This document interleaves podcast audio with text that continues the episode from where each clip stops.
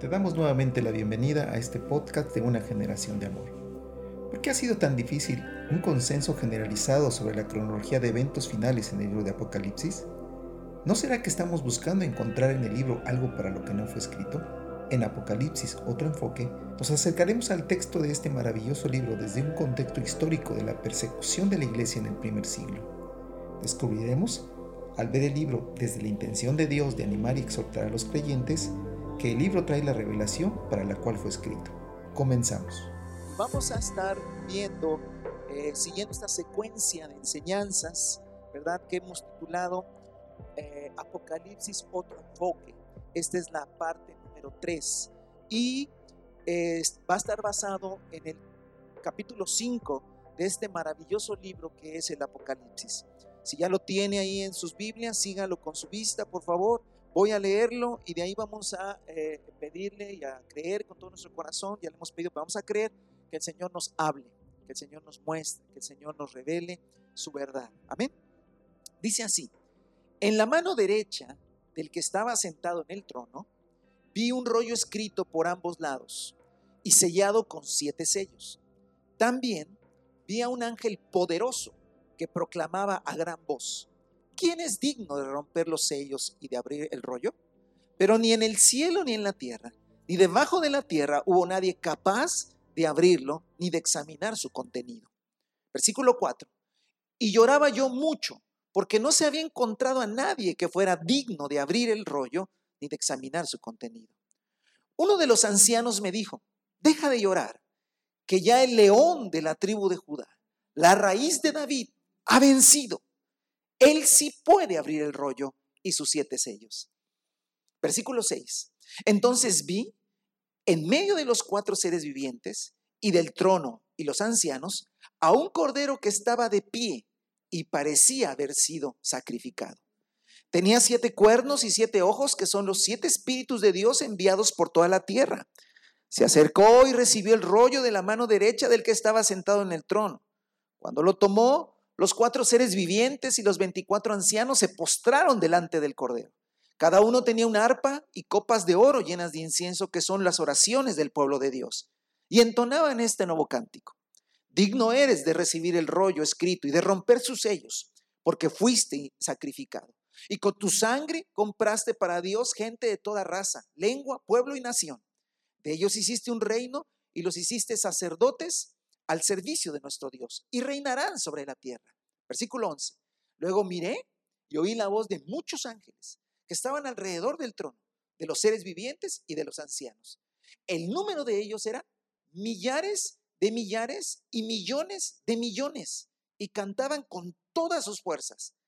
Digno es el Cordero que ha sido sacrificado, de recibir el poder, la riqueza y la sabiduría, la fortaleza y la honra, la gloria y la alabanza.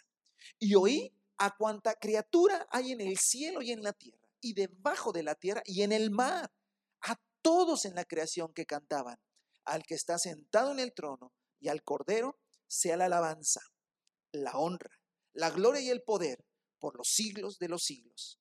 Los cuatro seres vivientes exclamaron amén y los ancianos se postraron y adoraron. Maravilloso, maravilloso capítulo, hermanos, que muestra la, más de la visión que tuvo el apóstol Juan en la revelación que, recibió cerca del año 100 eh, de esta era. Eh, estamos viendo entonces este tema del Apocalipsis desde otro enfoque. ¿Por qué desde otro enfoque? Porque no estamos viendo el enfoque tradicional, donde se busca conocer tiempos, señales, eh, hacer como una cronología de los eventos finales y tratar de acomodarlos, ¿verdad? Ese ha sido siempre el énfasis tradicional. Pero eh, nosotros lo estamos viendo desde otro enfoque, creemos que es el enfoque eh, que, que en realidad tuvo la intención de este libro. ¿Por qué?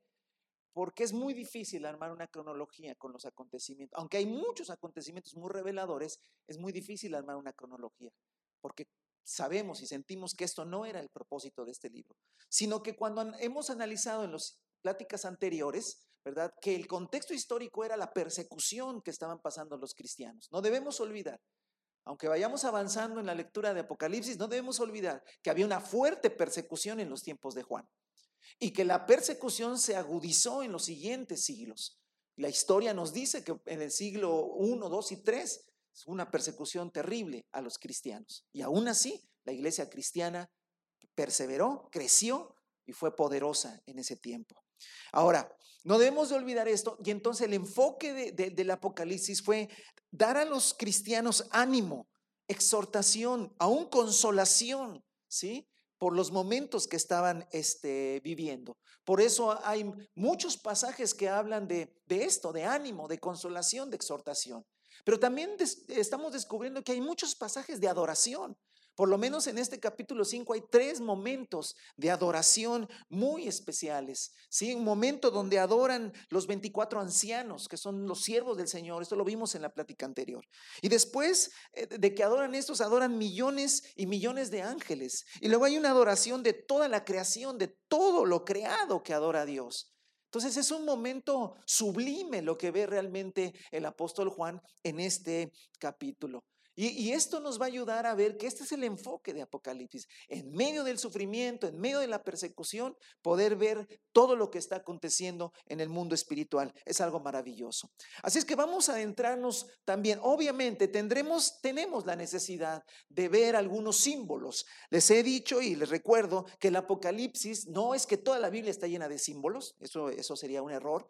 En la Biblia tenemos libros históricos, tenemos libros poéticos, tenemos libros que hablan de cartas una iglesia, etcétera, donde no hay simbolismos o hay muy pocos. Pero en los libros proféticos del Antiguo Testamento y en este del Nuevo Testamento, ¿verdad? el lenguaje profético tiene que ver mucho con símbolos, ¿verdad? Es decir, hay muchas cosas que no son literales, ¿sale? Sino que son simbólicas. Y, eso, y esos símbolos eh, ayudan mucho a, explicar muchas cosas que pasan en, el mundo eh, celestial, en, el cielo, en, la esfera espiritual. Entonces, el libro de Apocalipsis sí es un libro simbólico. Ahora, tener mucho cuidado que los símbolos, ¿sí? Los símbolos, si No van a ser em, eh, descritos con, ideas humanas, sino son símbolos que de por sí se usan en la escritura. Es la misma escritura la que nos va a dar el significado de los símbolos. ¿sí? Es importante recordar esto. Ok, entonces vamos al capítulo 5. Ya lo leímos, pero vamos un poco para ir viendo. Yo le voy a pedir que trate de ver la escena, porque se está describiendo una escena. ¿sí? Y Juan lo que describe en este capítulo 5, aunque él no lo dividió en capítulos, pero él, era todo un mismo libro, pero en este momento él dice, en la mano derecha del que estaba sentado en el trono, vi un rollo escrito por ambos lados y sellado con siete sellos. Ahí comienza esta, esta imagen de algo que, que Juan ve en aquel tiempo y que lo dejó escrito. Hay, está alguien sentado en el trono, que ya lo describe en el capítulo 4, pero luego le llama la atención, o el Espíritu le hace que le llame la atención, que en la mano eh, derecha del que estaba sentado en el trono, ¿verdad? Hay un rollo escrito, ¿sí? Con siete sellos, y eso llama su atención.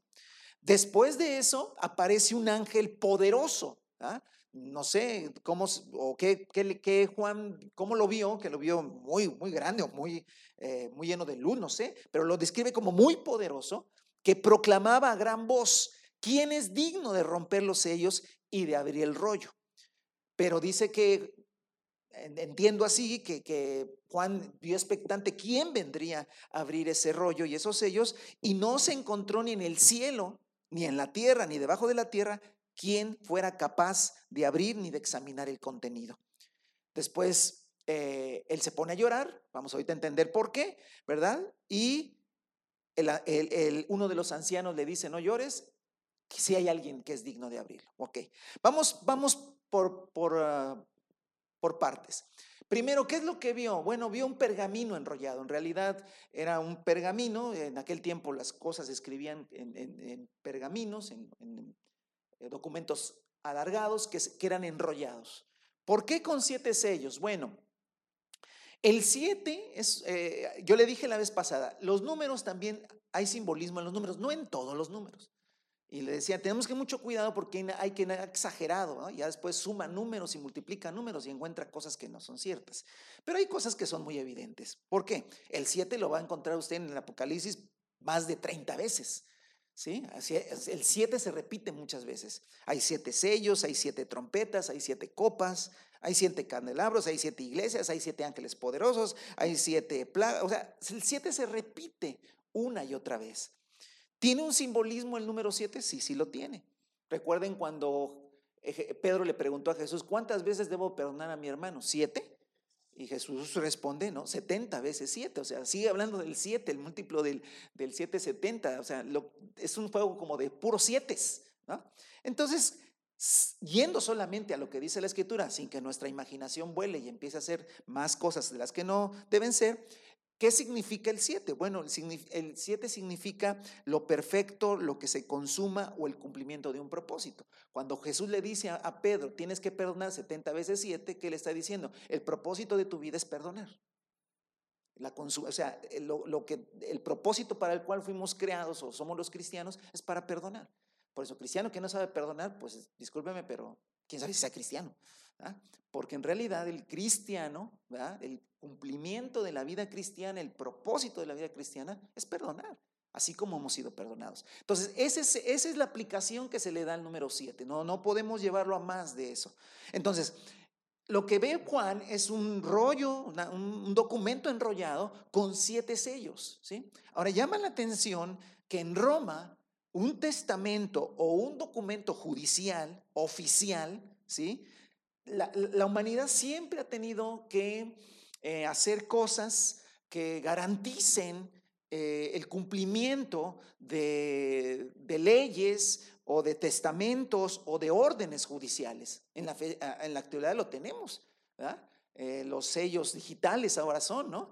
Este, la firma, la huella, la credencial, el, código QR, o sea, todo eso son maneras de, hacer que las cosas no sean este, eh, falsificadas y que las cosas lleguen a su destinatario. Esa, es la idea, siempre ha habido eso. La necesidad de notarios, la necesidad de jueces, la necesidad de leyes, la necesidad de candados. Hasta en tu celular tienes candaditos ahí, ¿no? Que le pones, o sea, para que nadie entre. O sea, toda esa idea siempre ha estado en la humanidad. Y entonces en, llama la atención que en Roma que era el imperio que estaba en aquel tiempo, un testamento o un documento judicial u oficial tenía siete sellos que era de siete testigos o de siete oficiales romanos, cuando ese documento tenía que llegar a alguien. Interesante que solamente podía romper los sellos aquel a quien se le enviaba, aquel a quien era el destinatario de ese, de ese rollo. Entonces, la idea que, manifiesta, recuerde que son símbolos.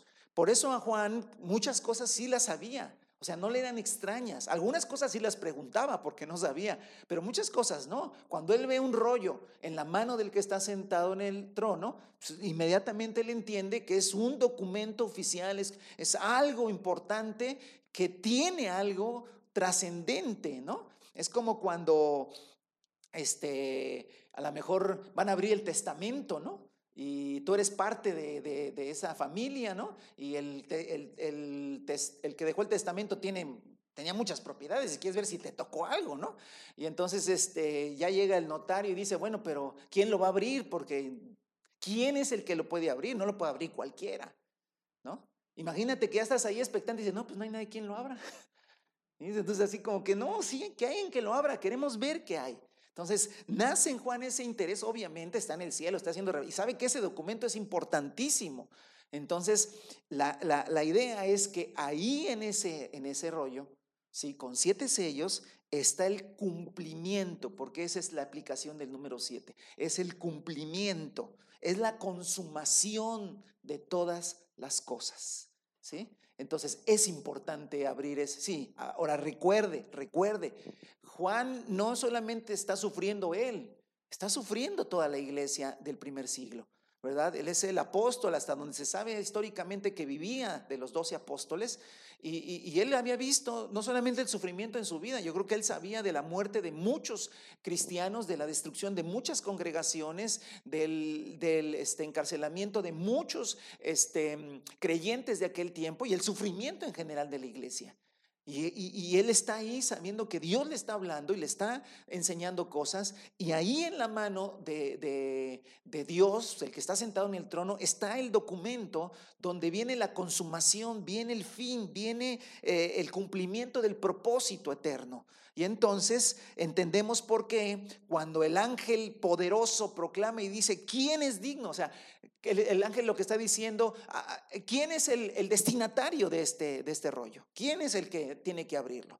Y entonces nadie, nadie, nadie dice yo, nadie dice, ah, sí, era para mí, ¿no? No, simplemente hay un silencio en el cielo y en la tierra y Juan llora porque dice, alguien lo tiene que abrir porque necesitamos los cristianos ver la consumación de los tiempos. Es, esa la imagen. Recuerde que el Apocalipsis son imágenes, son eh, momentos que tenemos que captarlos en el contexto de quien lo está viendo, que es el apóstol Juan. ¿Sale? Entonces, ese rollo es la revelación, revelación oficial del cumplimiento de todos los tiempos. Es lo que está en realidad. Ahora, yo le voy a pedir ahora que, vamos a, ver toda esta imagen y hay tres cosas que yo le quiero hacer notar en esta mañana.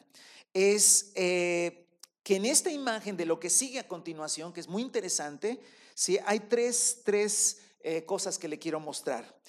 Todas vistas desde la visión de los cristianos del primer siglo. Eh, primero, quiero ver o quiero que me acompañe a ver los contrastes en cómo se presenta Jesucristo. A lo mejor le suena raro lo que estoy diciendo, pero ahorita me va a entender. Los contrastes como se presenta Jesucristo. Después vamos a ver el por qué Él es digno de abrir los sellos. Y después vamos a ver el contenido de la alabanza que se deriva de que Él sí puede abrir los sellos. ¿Sale? Primero quiero que me acompañe al, al contraste en la vida, en, la persona de Jesús. ¿Por qué? Mira, acompáñeme. Ya después de que dice, no llores, le dice el versículo 5, uno de los ancianos dijo, deja de llorar. Y él le dice, ya que él, león de la tribu de Judá, león, todos son simbolismos, ¿eh? León, cuando a mí me dicen león, pues siempre es alguien impresionante, ¿no? Cuando tú vas a un zoológico, y así era de chicos, tú querías ver, pues sí te gustaban los changuitos, ¿no? Y todo, pero pero tú querías ver al león, ¿no? O sea, y, cuando ibas al, al, zoológico, allá en México, al zoológico de Chapultepec, y ¿por dónde están los leones? Y cuando oías el, el, el, ruido que hace el león, ya querías correr a ver al, león, ¿no? Por y los changuitos, al rato regresamos a ver los changuitos, ¿no? Pero son el, el león, y cuando lo ves y cuando puedes estar cerca, es impresionante en realidad. Entonces, el león de la tribu de Judá. Y luego dice, la raíz de David. Y luego dice algo importante, hermano, para todos nosotros. Ha vencido. Él sí puede abrir el rollo y sus siete sellos. Ok, ¿de dónde vino esta, este, este, este personaje figurado, es un personaje figurado, que le habla a Juan y le dice, no llores porque león de la tribu de Judá. ¿Y eso de dónde salió? Bueno, eso salió, hermanos, de Génesis 49. Cuando Jacob está para morir, el nieto de Abraham, Abraham, Isaac y Jacob, él bendice a sus hijos, a sus doce hijos, les da palabra a sus doce hijos. El Espíritu Santo viene sobre Jacob y le empieza a dar palabra a, los hijos de, a sus hijos que van a ser las doce tribus de Israel. Y ya le empieza a decir a, a uno y a otro y a otro. En Génesis 49, acompáñeme, viene el momento en que Jacob da palabra a uno de sus hijos y uno de sus hijos se llamaba Judá. ¿Sí? Todos lo sabemos eso. Los que ya tenemos tiempo leyendo la palabra, sabemos que había 12 hijos, pero en el capítulo 49, versículo 8, ¿sí? Primero comienza diciendo, dice Jacob llamó a sus hijos y les dijo, reúnense que voy a declararles lo que va a suceder en el futuro. Ese dice el versículo 1, hijos de Jacob, acérquense y escuchen, presten atención a su padre Israel. Tú Rubén y empieza. Pero quiero que vayamos al versículo 8 donde habla de Judá. Judá era uno de sus hijos. Tú Judá serás alabado por tus hermanos. Dominarás a tus enemigos y tus propios hermanos se inclinarán a ti. Mi hijo Judá es como un como un cachorro de león que se ha nutrido de la presa. Se tiende al acecho como león, como leona que nadie se atreve a molestar.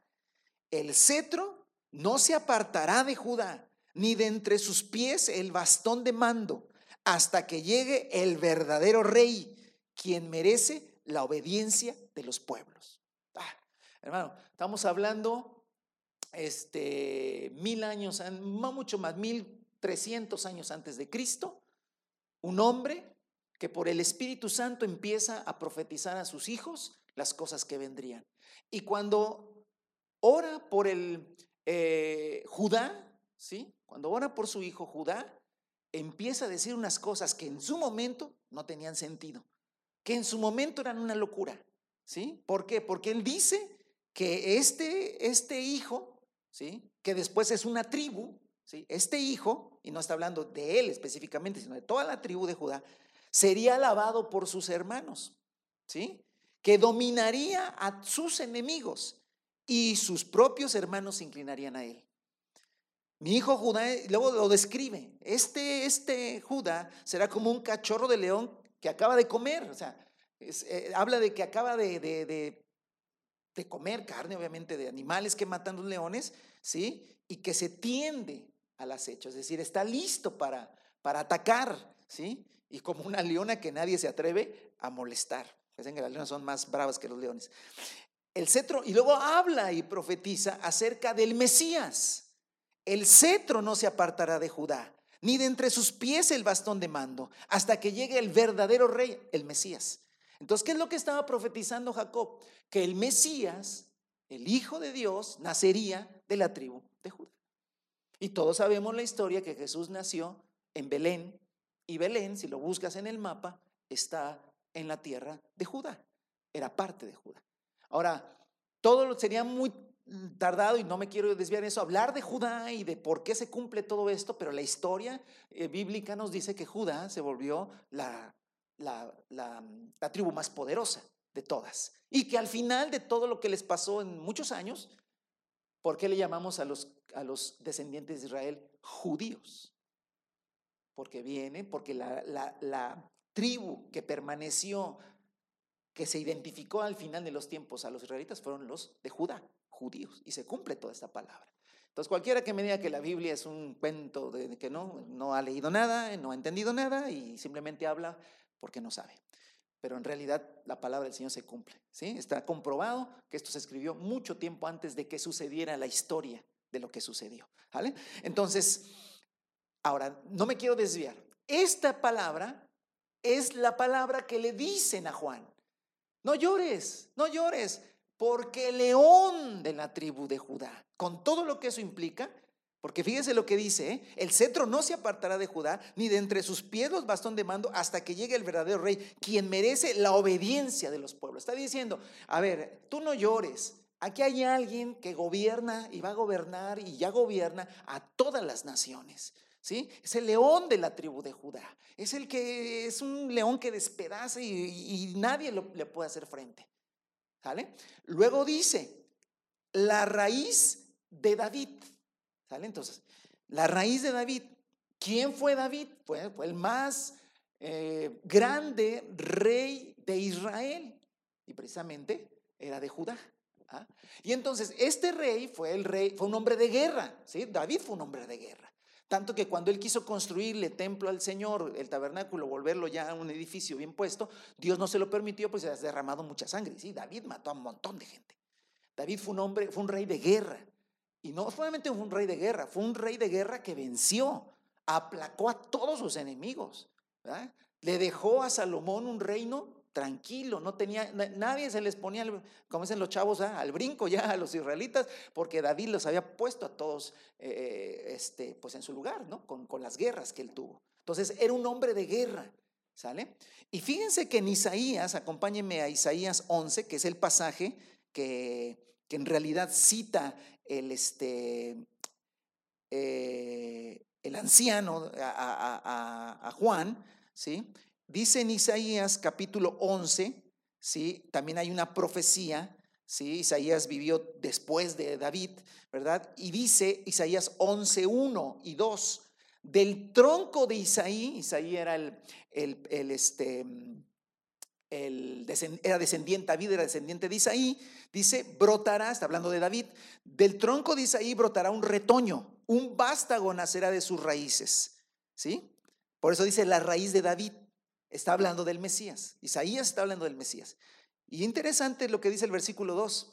El Espíritu del Señor, uno, reposará sobre él el Espíritu de sabiduría, dos, de entendimiento, tres, de consejo, cuatro, de poder, cinco, de conocimiento, seis, y de temor al Señor, siete. Y ve que eso luego dice Apocalipsis, los siete Espíritus de Dios, ahí están. ¿De quién está hablando? Está hablando del Mesías descendiente de David.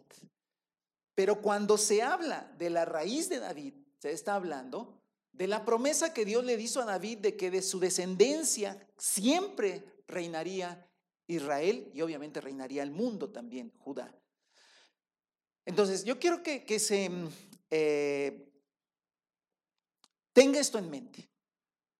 Trata de, pensar como Juan. De repente el Espíritu te hace ver una mano, que el que está sentado en el trono con un rollo ahí, que es la consumación de todas las cosas. Un ángel poderoso, o sea, aquí estamos hablando de cosas grandiosas.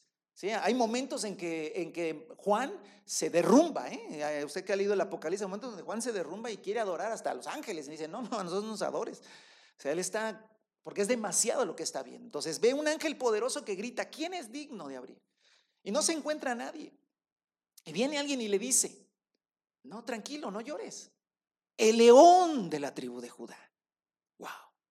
La raíz de David, no, o sea, cuando hablas de la raíz de David, estás hablando de alguien de guerra, de alguien poderoso. Y cuando hablas del león de la tribu de Judá, estás hablando también de alguien que va a someter a todo mundo. Ahora hay un detalle que yo quiero este, mostrarte. Si regresas a Apocalipsis, si regresas a Apocalipsis, todo esto es importante para la enseñanza de esta mañana, ¿sale? Si regresamos a Apocalipsis, en el capítulo 1, Juan ya había visto a Jesús, ¿sí? Esto es importante, ¿sí? Juan ya había visto a Jesucristo, ¿sí? Eh, porque Jesucristo no está, y esto ya lo sabemos, hoy en la, en la actualidad Jesús no está colgado de una cruz, ¿sí? Ese es uno de los errores de muchos siglos de mucha gente. Jesús no está colgado en una cruz. Estuvo colgado en una cruz tres horas, muriendo por nuestros pecados. Después fue sepultado y resucitó. ¿Y qué dice? Dice el Apocalipsis, ¿sí? En su capítulo 1, eh, ¿sí? En, los, en, el versículo 12, eh, por, 11 por ahí, déjeme dice lo siguiente. El 12 dice. Dice Juan que escuchó una voz muy fuerte cuando recibió la revelación. Me volví para ver de quién era la voz que me hablaba.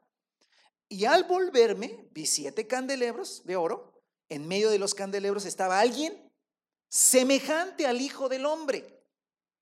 Y ya sabemos que ese es el lenguaje que ellos usaban para hablar. Y Jesús también se llamaba el Hijo del Hombre. O sea, cuando él voltea ve a Jesucristo, el Hijo del Hombre. Pero vea la descripción. Jesús estaba vestido con una túnica que le llegaba hasta los pies y ceñido con una banda de oro a la altura del pecho. ¿Sí? Entonces, estaba una túnica, ¿sí? Y una banda de oro en su pecho. Su cabellera lucía blanca como la lana, como la nieve. ¿Sí? Así que vayamos amando las canas ¿ah? y no aborreciéndolas. Dice, y sus ojos resplandecían como llama de fuego. O sea, cuando él volteó a verlo, vio, y él sabía que era Jesús, lo conoció, o sea, que no era alguien, pero estaba de una manera esplendorosa, ¿sí? Todo era luz, todo era resplandor. ¿Sí? Luego sus ojos resplandecían como llama de fuego, sus pies parecían bronce al rojo vivo. ¿Vale? Si usted es curioso, vaya a internet, a internet y vea bronce cuando está al rojo vivo a ver cómo se ve. Así así como aparezca, así se veían eh, eh, eh, los pies de, de Cristo. Y su voz, y su voz era tan fuerte, ¿sí? Como el estruendo de una catarata. Y en su mano derecha tenía siete estrellas y de su boca salía una espada aguda de dos filos. Su rostro era como el sol cuando brilla en todo su esplendor. Así es que trate de imaginarse lo que Juan vio. Vio a Cristo glorificado, vio a Cristo no colgado en una cruz. Se ve a Cristo como hoy está el Señor, lleno de esplendor, de poder. ¿sí? Eh, si abría su boca es como el estruendo de una catarata, y su rostro como el sol, y sus ojos como llama de fuego, y sus ojos y sus cabellera blanca, y acá oro, y sus pies ah, como bronce al rojo. O sea, una cosa esplendorosa. ¿Vale? Ok. Entonces imagínate. Eh, imagínate, ahora sí al capítulo 5, nos regresamos. Esto es importante por lo siguiente. ¿Por qué? Porque alguien tiene un rollo en la mano, que es Dios, el Padre, escrito, con siete sellos, que tienen que ser abiertos por alguien a quien va, destinado, alguien que es legal y judicialmente eh, el que debe abrirlo, ¿sí? No se encuentra quien lo abra. Juan comienza a llorar porque dice, entonces, ¿cómo sabremos eh, el final de todas las cosas, viene un anciano y le dice, no llores. Y luego le dice, ahora ese ángel, el ángel que grita es un ángel poderoso. O sea, estamos hablando de puras cosas poderosas, puras cosas gloriosas, un ángel poderoso. Que viene y te dice a alguien, no llores porque el león de la tribu de Judá, estamos hablando también de poder, la raíz de David, wow, estamos hablando de un rey de guerra que pone a todos a sus enemigos bajo su sometimiento. Él, Él ha vencido. Él ha vencido. Él sí puede abrir el rollo y sus siete sellos. Entonces, a ver, Juan sabe, sí sabe que Jesús es el, el, león de la tribu de Judas. Claro que lo sabe. Y él sabe que es la raíz de David. ¿Sale? Entonces, si tú ya viste a Jesús hace un tiempo atrás en la revelación con todo su esplendor, Luego viene un ángel glorioso que habla tremendamente. Y luego viene alguien que te dice, no te preocupes, porque el león de la tribu de Judá, ¿sí? Y la raíz de David, él venció. Luego dice el 6, entonces vi. ¿Y qué vio? Un cordero. Y un cordero sacrificado. Yo quiero que vea ese contraste. Un cordero. ¿A quién le espanta un cordero? ¿Eh? A ver, eh, hermano, el Apocalipsis es un mensaje en símbolos. No, la Biblia no es un mensaje en símbolos. ¿eh? El Apocalipsis sí. Es un mensaje en símbolos. Entonces resulta que yo, a ver, yo en mi, idea pensaría que, el, que, que Juan vería al, a Jesús, pero como en el capítulo 1. Si es el león de la tribu de Judá, si es la raíz de David. Y si acaba de llegar un ángel poderoso, pues va a venir Jesucristo mostrándose en todo su esplendor. ¿Y sabe qué? No. Dice el versículo 6, vi en medio de los cuatro seres vivientes y, y del trono de los ancianos a un cordero que estaba de pie y parecía haber sido sacrificado. Ni siquiera un cordero ah, bien, no, no. A ver, un cordero sacrificado, me imagino, hermanos, si queremos imaginarnos, pues tenía como una marca o tenía como cortada el cuello, alguna cosa así, porque se ve que había sido sacrificado. Entonces, a ver, el león, pues sí, el ángel me impone, el león me impone, y si dicen que la raíz de David, pues también impone, porque nadie se quería encontrar con David. Y si aparece el capítulo 1, como dice Juan, lo vi y me, me, me lo vi en su esplendor y fue algo maravilloso, pero también muy lleno de temor ver, ese esplendor. Creo que ver a un cordero sacrificado, pues no tiene mucho que digas, qué impresionante fue ver a un cordero, ¿no? Y eso, hermanos, eso tiene un mensaje para Juan. Y tiene un mensaje para los cristianos del primer siglo y tiene un mensaje para nosotros. Muy fuerte, hermano. Muy, muy fuerte la verdad. porque vio un cordero de pie como sacrificado. Un animal símbolo de la humildad. Porque el cordero, hermano, es símbolo de humildad y mansedumbre. Amén. Porque aquí está, hermano, el, el, maravilloso mensaje del Evangelio.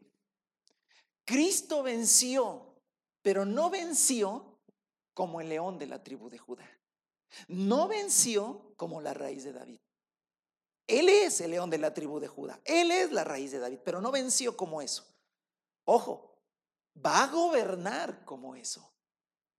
Pero ganó el derecho a reinar en el cielo y en la tierra de otra manera. Ese fue el problema de los, judíos perdón, del primer siglo.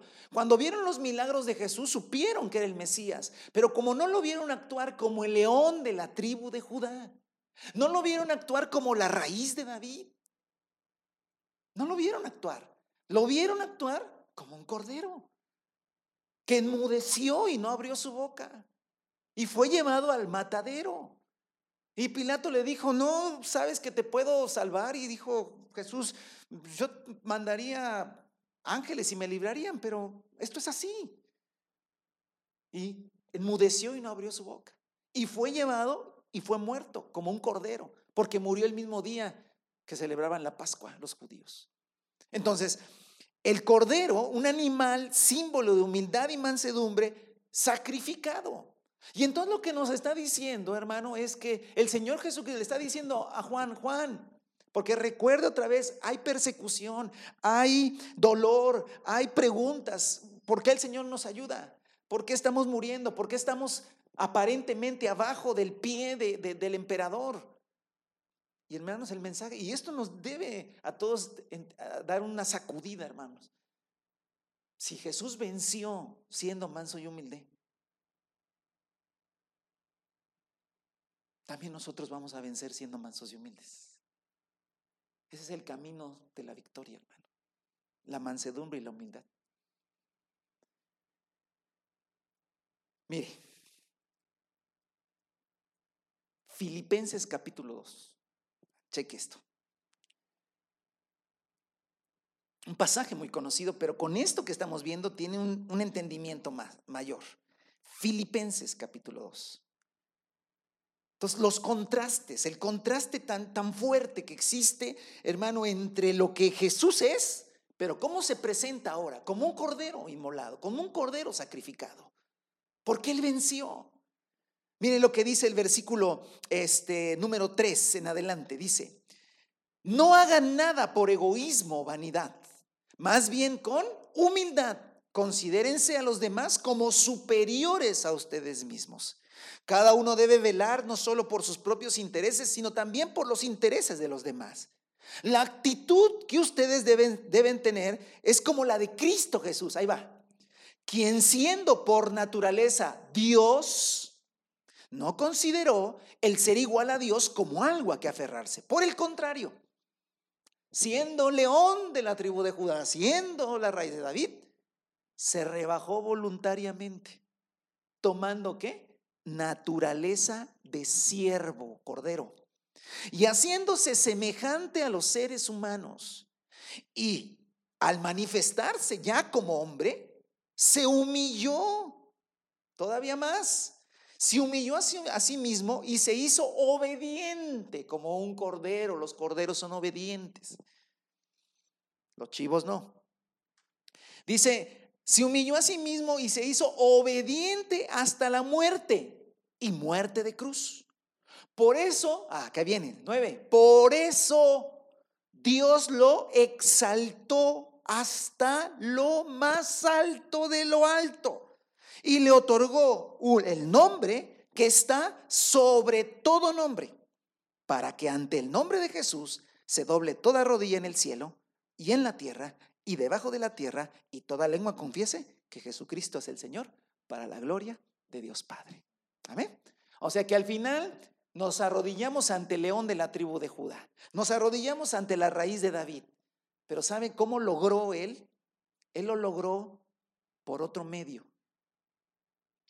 Y aquí viene, hermano, un misterio del Evangelio que nosotros debe impactar nuestra vida, porque nosotros somos hijos de Dios, seguidores de Cristo. Hermano, Él ganó o, tomó ese lugar que de por sí le pertenecía, pero se fue por el camino del sacrificio, de la humildad, de la humillación y del sacrificio. Por eso, hermano, un hijo, de Dios, un cristiano no puede ser soberbio, está en contra de la naturaleza de Cristo. Un cristiano no puede ser altivo. No, es que mis derechos, es que... Hermano, ese no es el espíritu de Cristo. Hermano, ¿qué derechos tenían los primeros cristianos, los cristianos del primer siglo? Nada, no tenían ningún derecho. Los mataban, o simplemente los echaban fuera. No, es que vamos a levantarnos, hermanos, porque nuestros derechos están siendo pisoteados. Hermanos, van a ser pisoteados. A Jesús lo pisotearon. Pero no sabía la gente que ese es el camino de la exaltación. Y entonces la gráfica es maravillosa. Cuando voltea Juan dice, veo, veo al Cordero. Ya no vi a Jesús con ese esplendor y su rostro de fuego y sus ojos como de llama de fuego y su rostro como el sol y sus pies como el bronce. No, no vio eso, que sí lo es, pero no vio eso. ¿Qué vio? Un corderito, manso, humilde. Y, y ya está muerto, hermano. Digo, si el león muerto todavía me impone, pues un corderito muerto no me impone para nada. es el, hermano, ese es el, asunto de por qué la gente le cuesta tanto creer en Jesús. Porque a quién espanta un corderito? A nadie. Pero ojo, ese corderito es el león de la tribu de Judá y es la raíz de David. Y va a venir la consumación de los tiempos. Y ojo, se va a presentar como el león de la tribu de Judá y como la raíz de David. Pero ojo, primeramente venció como cordero. Por eso, hermano, a Cristo se le dio toda autoridad en el cielo y en la tierra. Y hermanos, en esta mañana yo quiero que tu fe sea un poco sacudida en esta mañana. ¿En qué sentido, hermano? ¿Jesús venció o vencerá? Venció. Entonces, ¿Jesús gobierna o gobernará? Gobierna. Entonces, ¿por qué te preocupa tanto el diablo? Porque aún los cristianos todavía le damos al diablo cierto cierta autoridad que no tiene. Que la Biblia dice que fue vencido. No, es que el mundo, el diablo, ya ve que el Es un lenguaje que no está en el Nuevo Testamento. Los cristianos, a ver, y eso que eran masacrados. Pero entonces son masacrados porque el diablo es más poderoso que Dios. Hermano, pero en la práctica, a veces en la práctica, le tenemos más miedo al diablo que a Dios. Pero no nos damos cuenta que la Biblia dice, Jesús mismo lo dijo en Mateo capítulo 28, toda autoridad me ha sido dada en el cielo y en la tierra. Entonces, hermano, Jesús reina en la tierra. No, hermano, pero, pero, pero todavía hay pero la Biblia habla del Dios de este siglo, el príncipe de este mundo. Sí, sí, sí. Pero escúcheme esto, hermano, y grábeselo bien. Por eso quiero sacudir su fe y también la mía. La única autoridad y poder que el diablo tiene es el que le da la gente. Nada más. No es un poder real, verdadero, ni espiritual. No lo es. Por eso cuando usted va contra una enfermedad se va, por eso cuando va contra un demonio se va. Por eso el pecado no nos puede gobernar. ¿Por qué? Porque el Señor reina. Tenemos una idea, hermano, todavía de que el Señor reinará. O sea, decimos que reina, pero en nuestra mente todavía pensamos en algo futuro. Bueno, hermano, pero final, un día el Señor Jesucristo, su reino, su reino que ya está, se manifestará. Esa es otra cosa. Esa es otra cosa. Hermano, Hay, una, hay unas parábolas que hablan muy claramente de esto. Un hombre, un hombre, ¿sí? ¿sí? Fue a recibir el reino y volver, ¿sí? Y dice que cuando volvió no querían que gobernara él. Ojo, este hombre, que es de la parábola, es más o menos, eh, o es exactamente lo que Jesús hace. O sea, él legalmente ya es el rey de la tierra. Eso es lo que tú y yo tenemos que tener acá, hermano. Legalmente ya Jesús es rey de esta tierra. Ya reina. Jesús reina. Venció. ¿Cómo lo hizo? Por su sangre, por su sacrificio. ¿No dice Colosenses que Jesús exhibió a todos los principados y las potestades triunfando sobre ellos? Y él dice, toda potestad me es dada en el cielo y en la tierra, por eso vayan y hagan discípulos entre las naciones. Háganlo. ¿Por qué? Porque yo tengo toda la autoridad para enviarlos y que ustedes lo hagan. Por eso, hermano, el Evangelio va a circular por toda la tierra siempre. Hermano, hubo emperadores, como lo platiqué la vez pasada, la vez pasada, que quisieron acabar con el cristianismo y tenían todo el poder para acabarlo, ¿eh? Y no lo lograron. ¿Sí? No lo lograron. Hermano, este, este emperador, el último que, que, mencioné la vez pasada, este Diocleciano, ¿sí? Él desde el 260 hasta el 311 hizo una lucha encarnizada por acabar con todos los cristianos. Él quería erradicar el cristianismo del el imperio romano. ¿Sabe qué pasó?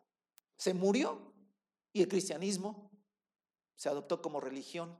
Yo creo que fue un problema eso del imperio. O sea, no se puede, no se puede. Perdón, hermanos. No se puede este, eh, derrotar al Evangelio. ¿Por qué no se puede derrotar el Evangelio? Hay lugares donde dicen, aquí no va a entrar el Evangelio, aquí no, en este, hermano, ¿cuánto tiempo la Unión Soviética cerró sus fronteras para que no entrara el Evangelio? Pues ya se acabó el comunismo en la Unión Soviética y el Evangelio, hoy hay mucho Evangelio en Rusia. O sea, hermano, ¿qué quiere decir? Que Jesús reina. Aunque mueran algunos cristianos, sí, eso no cambia absolutamente nada. Jesús reina. Pero ese poder lo logró, ojo, ese poder lo logró por medio de la mansedumbre y la humildad de ser un cordero que fue a la cruz a morir por los pecados de todos nosotros, hombres pecadores y mujeres pecadoras. Y al resucitar, hermano, dice que se le dio un nombre que es sobre todo nombre, para que en su nombre se doble toda rodilla. Wow, hermano. En realidad esta, esta imagen de Apocalipsis, repito, cuando estés así que medio, ay, que me siento desanimado, lee Apocalipsis. No es que me maltratan por ser cristiano, pues Apocalipsis, ahí está. ¿Y eso qué? Hermano, ¿cuál debe ser nuestra actitud en esta vida? De humildad y mansedumbre. Hay el mismo sentir, hay la misma actitud que hubo en Cristo Jesús. Así es que la soberbia y la altivez y que te creas mucho y que tú creas que no nadie te tiene y mis derechos y no se vale. No es por ahí el camino. Humíllate y el Señor te exaltará. Y si no, si te humillas y vives siempre humillado y todo el mundo pasando por encima de ti, no pasa absolutamente nada. ¿Por qué? Porque al final de los tiempos el Señor reina. Porque Él es el león de la tribu de Judá. ¿Sale? Entonces, ahora, eh, eh, hermano, este rollo, a ver, ¿por qué es importante este rollo? Porque ahora viene, ¿sí? Quisiera que rezamos Apocalipsis. Porque ahora viene ya el momento donde se va a manifestar el león de la tribu de Judá. Ahora ya. Y la raíz de David. Y bueno, es algo poder fuerte, hermano. Pero, pero es importante estos contrastes. Por eso le dije, ha vencido, ya venció, pero venció como cordero. ¿Sale? Entonces quiero volverlo a leer para que tenga toda esta idea. Ni en el cielo ni en la tierra, versículo 3, ni debajo de la tierra hubo nadie capaz de abrirlo. Yo lloraba porque no había encontrado a nadie que fuera digno de abrir el rollo ni de examinar su contenido. Uno de los ancianos me dijo, deja de llorar que ya el león de la tribu de Judá, la raíz de David, ha vencido. Ha vencido. Él sí puede abrir el rollo y sus siete sellos. Entonces vi en medio de los cuatro seres vivientes y del trono y de los ancianos a un cordero que estaba de pie y parecía haber sido sacrificado. Tenía siete cuernos, ¿sí? y siete ojos. Luego lo veremos, pero el cuerno significa poder, hermano. ¿Sí? Siete cuernos. O sea, era poderoso. Un, cordero sacrificado poderoso. A ver, alguien que me lo explique. ¿Sí? Un cordero sacrificado poderoso. ¿Cuándo alguien se ha preocupado por un cordero sacrificado? Que diga, no, es muy poderoso el cordero sacrificado. El cordero sacrificado no tiene poder, pero sí tiene. Ah, esos cristianitos, ah, esos cristianitos, ay, el, cristianito aquí, el de junto, señor este que según cristianito eh, sabe ni, no sabe ni leer ni escribir. Ah, pues ese cristianito es poderoso. Siempre y cuando siga siendo humilde y manso. ¿Sí? Y no cuando quiera levantarse a exigir sus derechos, porque entonces, hermano, por ahí no es el camino. ¿Sale? No, pero no nos tienen que humillar a los cristianos, que no nos humillen a los cristianos. No, hermano, no, que no nos humillen, nos humillamos solitos. Punto. o sea, ese es el tema, hermano, ese es el tema. Y ve cómo esto tiene sentido a un hombre, eh, el apóstol, el apóstol Juan, perdón, que tiene, obviamente no es el representante de Dios en la tierra, nada de eso, pero que es un apóstol que tiene eh, eh, la, la tarea de capacitar a los creyentes de su época y que era un referente, obvio que era un referente en la iglesia en aquel tiempo, y muchos tal vez le preguntaban, Juan, ¿por qué morimos? Juan, ¿por qué pasa esto? Juan, ¿por qué masacraron a la iglesia en tal ciudad? Juan, Juan, Juan, son respuestas, respuestas. Y yo creo hermano, este es un mensaje, dice, si a Jesús lo mataron, y es el león de la tribu de Judá y ganó y venció, pues no pasa absolutamente nada. Que también muchos mueran por Jesucristo. Es fuerte el mensaje, hermano, pero es un mensaje verdadero, real, de aquel tiempo y que para nosotros debe, no, debemos andar buscando que nos maten. Eh, no, pero tampoco debemos estar evitando ser humildes, mansos y tranquilos de que lo que pase, el Señor lo permite. ¿Vale? Vamos a, dos cosas más rápidas, ¿sí? Eh, ¿Por qué Él es digno? Bueno, es digno porque a Él se le dio el, el, poder y la autoridad y Él reina. Grabes eso, hermano, esta mañana. Jesucristo hoy reina, reina sobre toda la tierra y sobre el cielo. Sí, pero anda por ahí este, cosas. Ah, sí, sí está bien, eso no pasa. Eh, a ver, se lo quiero poner de esta manera. A ver. Eh, el hecho de que alguien gobierne un imperio no quiere decir que no hay algunos revoltosos por ahí queriendo zafarse de ese gobierno. ¿Está bien? Ah, pues es más o menos lo que está pasando. Pero una cosa diferente es que tú pienses que esos revoltosos reinan, cuando en que, en realidad reina es el rey oficial. Entonces, en el universo y en la tierra reina Jesús. ¿Dónde dice eso? En la Biblia. Eh, la Biblia dice que Jesús reina. Ahora, ya desde hace dos mil años, en esta tierra, con su muerte y su resurrección y su ascensión, Él reina. Sí, pero hay todavía mucha gente, un, un, grupo de personas revoltosas que se quieren zafar de ese reino. Sí, es el mundo. Pero hay más, más gente revoltosa que gente que, que sigue ese reino. Sí, pero oficialmente Jesús es el rey.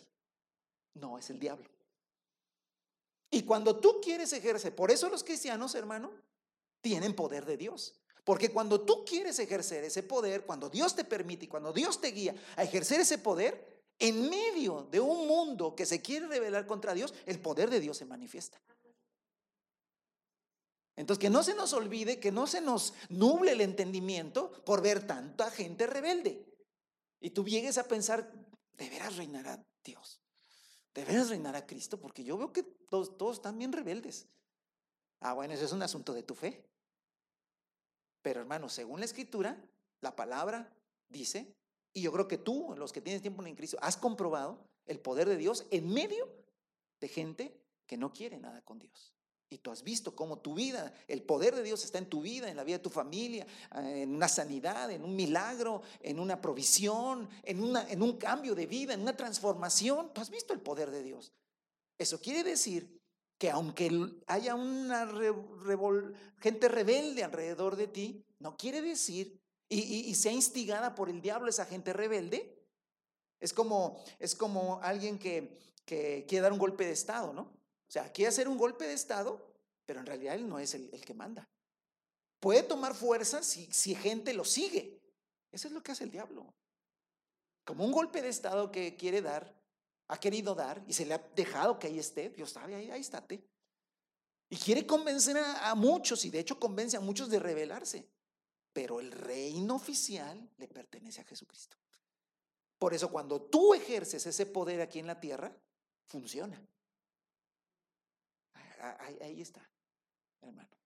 Porque esto que dice claramente aquí, el león de la tribu de Judá y la raíz de David ha vencido. Año 100.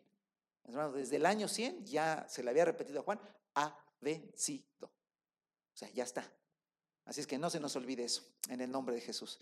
Claro que de eso, hermano, viene una alabanza. ¿No? Viene la alabanza, obviamente. Dice, entonces se acercó, eh, el 7 dice, se acercó y recibió el rollo el cordero inmolado, el cordero sacrificado se acercó y tomó el rollo de la mano derecha, ¿sí? De la mano derecha del que estaba sentado en el trono. Cuando lo tomó, los, eh, eh, los, los, animales, los seres vivientes, este, los 24 ancianos, empieza lo que es la, alabanza, eh, viene lo que es la, adoración, lo que, es la exaltación. Se acercó y recibió del rollo de la mano derecha está todo, y cuando lo tomó, los cuatro seres vivientes y los 24 ancianos se postraron delante del Cordero. Ojo, Juan ve que a los 24 ancianos, ¿sí? Se les da una arpa. Son simbolismos, ¿eh? Simbolismos. No sé si todos sabían tocar el arpa, pero se les dio un arpa. Al arpa en la Biblia significa alabanza. Durante todo el Antiguo Testamento el arpa era un instrumento de alabanza. Se le dio un arpa y copas de oro llenas de incienso, que son las oraciones del pueblo de Dios. Qué maravilloso, hermanos. Nuestras oraciones no se han perdido en el aire, ahí están delante de la presencia del Señor. Y entonaban este canto nuevo, nuevo cántico. Porque es nuevo, hermano. Nadie jamás había cantado esto en toda la Biblia. Es la primera vez que se canta esto. Digno eres de recibir el rollo escrito y de romper sus sellos. ¿Por qué? Porque fuiste sacrificado. Y con tu sangre compraste para Dios gente de toda raza, lengua, pueblo y nación. De ellos hiciste un reino. Amén. Hermano, por eso nosotros estamos en el reino de Dios ya. Nos los hiciste sacerdotes al servicio de nuestro Dios y reinarán sobre la tierra. Hermanos, este es un cántico. Es un cántico que aparece en el cielo, pero es interesante, hermano, que una vez que los ancianos empiezan a adorar a Dios, que simbolizan, ya saben que los ancianos simbolizan a todos los siervos de Dios, son los siervos de Dios están ahí representados, o estamos todos, somos, todos somos siervos de Dios, ahí están representados y todos reconocemos, hermano, que hemos sido comprados por el Señor. Ya hemos sido comprados y la tierra, al final de cuentas, ¿sí? En, cuando se manifieste Jesucristo, quedará totalmente reinada. Pero ya reina el Señor aquí en esa tierra. Amén. Bendito sea el nombre del Señor. Mire, nada más le digo algunas cosas rápidas. En la lectura del Antiguo Testamento te ayuda a cosas maravillosas. Por ejemplo, hermano, los grandes imperios, ¿sí? Subían y, o, decaían por la palabra de Dios. Por ejemplo, cuando Israel fue llevado este, 70 años cautivo, eh, Isaías profetizó, 70 años habrá la cautividad.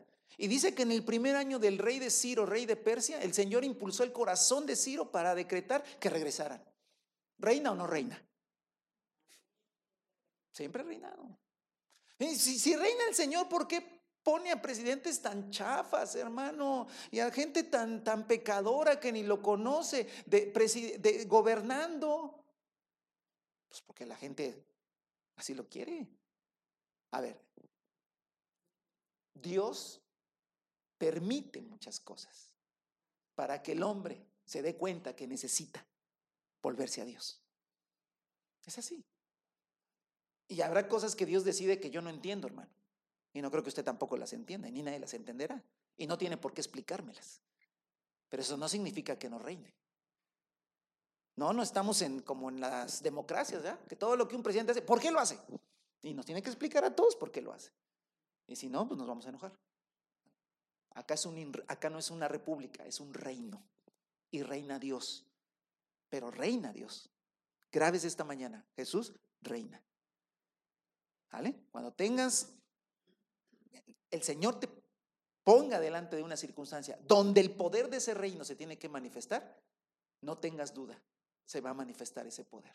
Porque ese poder ahí está. Y no será algo que, a ver, si, híjole, si en un momento, a ver, pensamos que en algún momento el reino de este mundo, así todo, todo, que, el diablo gobierna, Dios de repente ahí como que se mete un poquito. No, no, no, no, no. Dios reina. ¿Sí? Y está permitiendo muchas cosas. Pero, ¿qué cree? Que Juan vio que al Cordero ya se le dio el rollo y, em, va a empezar a abrir los sellos y se manifiesta el fin de todas las cosas. Eso es. Pero antes de eso hay alabanza. Digno eres de recibir eh, eh, el, este, eh, el, el rollo y de romper sus sellos. ¿Por qué? porque fuiste sacrificado. Con tu sangre nos compraste para Dios de toda gente, de toda gente, toda raza, lengua, pueblo y nación. Y hay un reino de sacerdotes al servicio de Él y reinarán sobre la tierra. Luego dice el 11, luego miré y oí la voz de muchos ángeles. No, pero no eran muchos, eran muchísimos, hermano. Ángeles estaban alrededor del trono de los seres vivientes y de los ancianos, alrededor, ¿eh? Haga de cuenta que empezó la alabanza de los 24 ancianos y los ángeles, ¡um! que se dejan venir, hermano. Y eran un montón. ¿Como cuántos, hermano? Eran miles, millares de millares y millones de millones. Cuéntelos, hermano, a ver si puede. Millones de millones. Yo creo que Juan, hermano, no sé, no, no, no alcanzo a imaginarme, hermano, millones de millones de ángeles. Pero ojo, hermano, primero, exaltaron los 24, los siervos de Dios exaltaron a Dios y ¡fum! Se deja venir todo el angelío, digo yo, ¿no? O sea, todos los ángeles dejan venir y cantaban con todas sus fuerzas. hermano, no, no, no, yo creo que, olvídese, se ha habido cultos donde la gente, hay muchos y cantamos fuerte, no, aquí millones de millones de ángeles que cantan con todas sus fuerzas. Digno es el Cordero. ¿Por qué, hermano? Porque todo se doblará, todas rodillas se doblarán en el cielo, en la tierra. Los ángeles se doblan ante Jesucristo. Digno es el Cordero que ha sido sacrificado de recibir el poder, la riqueza, la sabiduría, la fortaleza, la honra, la gloria y la alabanza. ¿Y qué creen, hermano? Pues ahí viene toda la creación. Y oía cuánta criatura hay en el cielo y en la tierra y debajo de la tierra y en el mar y en toda la creación. Ya no aguantó tampoco la creación y te puso a cantar también.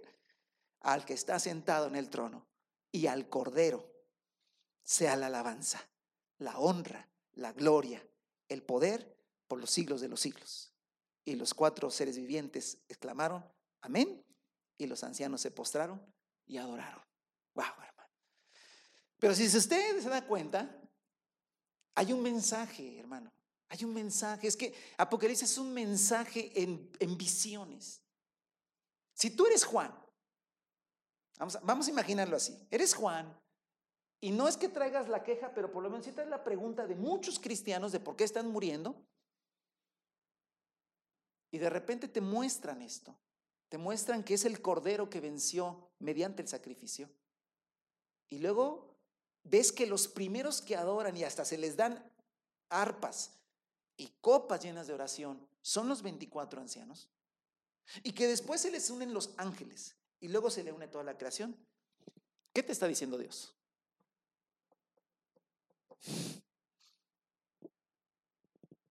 Muy sencillo, hermano. Te está diciendo Dios, no te quejes, ponte a alabar y a glorificar mi nombre. Que cuando tú alabas y glorificas, los ángeles también empiezan a alabar y glorificar. Y después toda la creación. Pero ustedes son los primeros. Ustedes son los primeros porque, escúcheme hermano, Cristo no murió para salvar ángeles. Murió para salvar seres humanos. Y seres humanos redimidos somos los que tenemos que estar alabando a Dios y no estarnos quejando de tanta cosa. Y no estar nada más hablando de tantas cosas. Porque a veces hablamos más de lo que hace el enemigo que lo que hace Dios. Y lo que tenemos que hacer es alabar y glorificar a Dios. A lo mejor, hermano, extrañan los cultos eh, de donde estamos. Sí, sí, está bien. Pero si tú alabas al Señor aún en tu en el secreto de tu habitación, este pasaje me enseña algo, hermano, que esta, este cántico provoca que también haya cánticos en el cielo y también haya cánticos en la creación. Así es que hermano, con una guitarrita y unas voces medias, bueno, la mía, este, no la de Samuel, medias aguardientosas, digo yo, este, no importa. Lo que importa, hermano, es que tú estés cantando algo que sí sabes que es cierto, que el Señor Jesucristo es digno de recibir el rollo, abrir los sellos y revelar todo lo que tiene que ser revelado. Mi hermano, hay un pasaje, con este quiero terminar, eh, impresionante, que es una profecía del Antiguo Testamento y que es el Salmo 2. Yo quisiera que lo tomaras en tu Biblia, te pusieras de pie y fueras al Salmo número 2. ¿De qué sigue en el Apocalipsis, hermano? ¿Qué, qué, viene? Ah, en el Apocalipsis, hermano, viene eh, el detalle del Salmo 2. Ah, en serio, sí. Detalle, detalles del Salmo 2. Salmo número 2. Eh, Dice el 1, desde el 1 hasta el 9. ¿Por qué se subleman, subleman, subleman las naciones? Y y en vano conspiran los pueblos. Hermano, esto es, o sea, Dios reina y lo único que pasa es que las naciones se qué? Sublevan y, y conspiran. Los reyes de la tierra se rebelan, pero quien gobierna es Dios, ¿eh? Los gobernantes se confabulan contra el Señor y contra su ungido, su Mesías, su Cristo. Porque la palabra ungido es Mesías, es Cristo en griego. Y dicen, Hagamos pedazos sus cadenas. Librémonos de su yugo. Eso es lo que la gente quiere. Y es lo que los, pueblos confabulan y, los, y los reyes. ¿Qué dice el 4? El rey de los cielos se ríe. El Señor se burla de ellos. En su enojo los reprende y en su furor los intima y dice, he establecido a mi rey sobre Sión, mi santo monte. Yo proclamaré el decreto del Señor. Tú eres mi hijo. Me ha dicho, hoy mismo te he engendrado. Pídeme y como herencia te entregaré las naciones. Tuyos serán los confines de la tierra.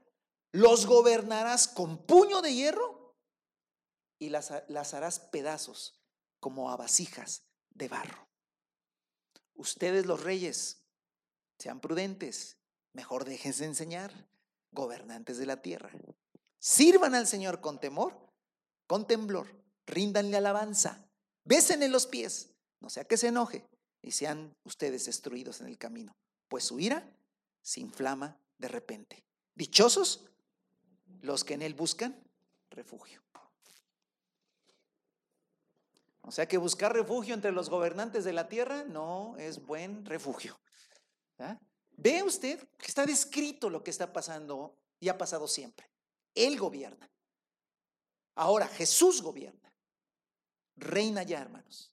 Ha reinado. Antes de que tú nacieras ya Jesús reinaba. Por eso Él puso todos los medios para que tú le conocieras y llegaras a ser rey y sacerdote de nuestro Dios. Así es que hermano, aunque tú veas a mucha gente rebelarse, Salmo 2, tú no. Tú refúgiate en el Señor. Y entiende una cosa, el poder del reino está entre nosotros, está entre nosotros. Y cuando ese, ese poder tenga que ser utilizado, aparece. No aparecerá esporádicamente por, no, no, es porque aparece porque es legal. Tiene que aparecer ese poder. Jesús dijo, vayan y hagan discípulos porque toda autoridad me es dada en el cielo y en la tierra. ¿Sale?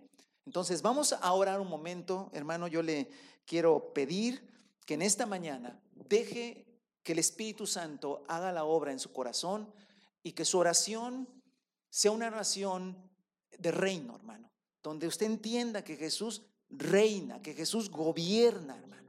Fue vencido el diablo, el diablo está vencido. No, pero aparece y hermano, tuve un sueño donde me dice, te voy a matar. Sí, sí, sí, sí, está bien. Sí, pero a ver hermano, entiéndame una cosa. Esa es, esa es, esa es la práctica del diablo todo el tiempo. Pero cuando tú lees Apocalipsis, hermano, ahora, ¿quiere que le diga una cosa? Me voy a adelantar un poquito, pero para que usted entienda. Vendrá un tiempo, que es al final de los tiempos, donde el diablo se le permitirá volver a gobernar a todos, sin impedimentos, pero será por un breve tiempo. Eso es lo que dice Apocalipsis, lo vamos a ir viendo poco a poco. Pero ahorita, mientras no venga ese momento, mientras no diga Dios, ahora, hermano, el diablo, en cierta, eh, hermano, en cierta manera, y sí, no, en cierta manera, en realidad el diablo está atado. Sí, pero ¿cómo estar atado, hermano? Si anda por ahí. Hermano, si no estuviera atado, tú y yo no hubiéramos podido conocer a Jesucristo y ser librado de sus garras. Porque dice el Señor Jesús, ¿cómo saquearás al hombre fuerte si primero no lo atas? Primero lo atas y luego lo, le saqueas. Hermano, nosotros le pertenecíamos al diablo. Ah, no, piense que mi familia, ¿eh? va a decir, ustedes diabólicos, no. Todos, todos éramos hijos del diablo. Y el Señor se, nos arrebató de su mano, nos compró, dice, nos arrebató de su mano. ¿Cómo pudo hacerlo? Ah, primero ató al hombre fuerte. Primero ató al diablo. El diablo está atado. Por eso le podemos andar saqueando almas, hermano. ¿Ya? ¿Ya le captó? Por eso podemos saquear almas. Por eso le predicamos a la gente y la gente se convierte. Por eso hay familias que empiezan a creer en Jesucristo. Y si tú eres una de ellas, bendito Dios. El Señor te está librando de las garras del diablo. Ojo, eso significa que el diablo está derrotado y está atado. Vendrá un tiempo donde lo van a soltar. Breve tiempo, por cierto, para el final de los tiempos. Pero ahorita Jesucristo reina.